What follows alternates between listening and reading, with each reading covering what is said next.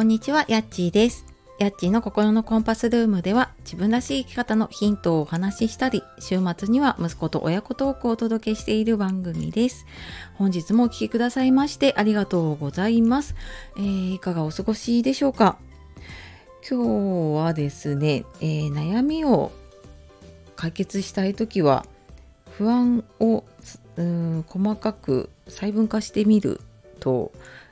いいかなっていう話をしようと思います。えー、なんかあまり考えずに話し出すとですねこういうことに陥ってしまうんですけれども、なんかこう悩んでいたりとか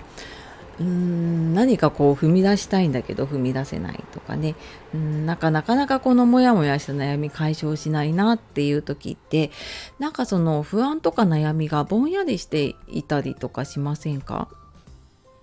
私自身もそうだしあの私がコーチングでね関わっているクライアントさんでもあのもちろんね悩みを抱えている方も多いので、あのその悩み解決したいなっていう時にはやっぱりなんかそのなんで不安なのかなとかそういうところがぼんやりとして、ね、見えなくなっていくとやっぱりその解消できなくなっていくのでねそこのこう何て言うのかなちょっともやがかかっている状態になっているもの不安を、えー、ちょっといろんな角度から見ていくとあじゃあどうしたらいいのかなっていう解決にねつなげていくことができます。でうーんそうだななんかやっぱり表に出てる悩みとその深いところの悩みって違うこととかもあるんですよね。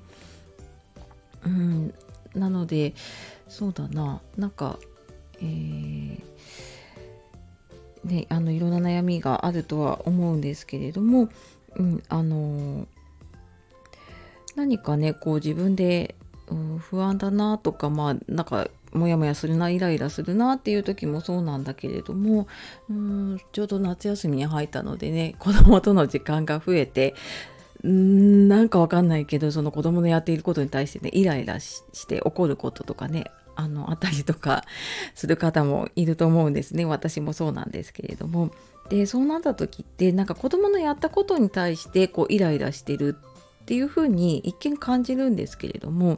ただ同じことをしていても全然気にならない時とかあの別になんかこう機嫌よくね あの接することができる時もあるんですよね。あれなんでだろうなってなんでイライラしてるんだろうなって何がそうさせてるんだろうなっって思っていくと、まあ、子どものその行動自体もそうなんだけれどもあなんか自分の中で何が起こってるんだろうなっていうのを分解していくとあなんか私ちょっと今、えー、自分自身が不安を抱えていたりとか自分の中でちょっとうまくいかないことが起こっているなってあだからなんかこう子供に当たってしまったんだなっていうのをね思うこともあります。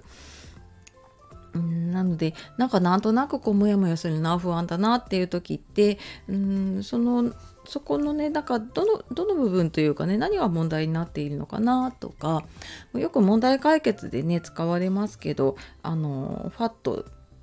で私英語の発音あまり良くないな ファットで問題が何なのかなとかでウェアでねどこが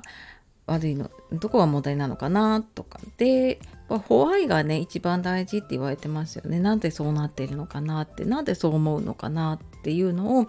これあの5回ぐらい聞くといいとかね 3, 3回ぐらい聞くと結構ある程度、うん、本当に思っているところに行けたりとかねしますね。でこれをまあ5回ぐらい聞いていくと結構あの自分の本質のところに 触れることができるんじゃないかなと思います。で、まあ、そうやって自分の悩みとか不安が分かってってきたらじゃああのどうすればいいかなっていう How ですよね。あのどのようにしたらいいかなっていうのを考えていけるようになるかと思うので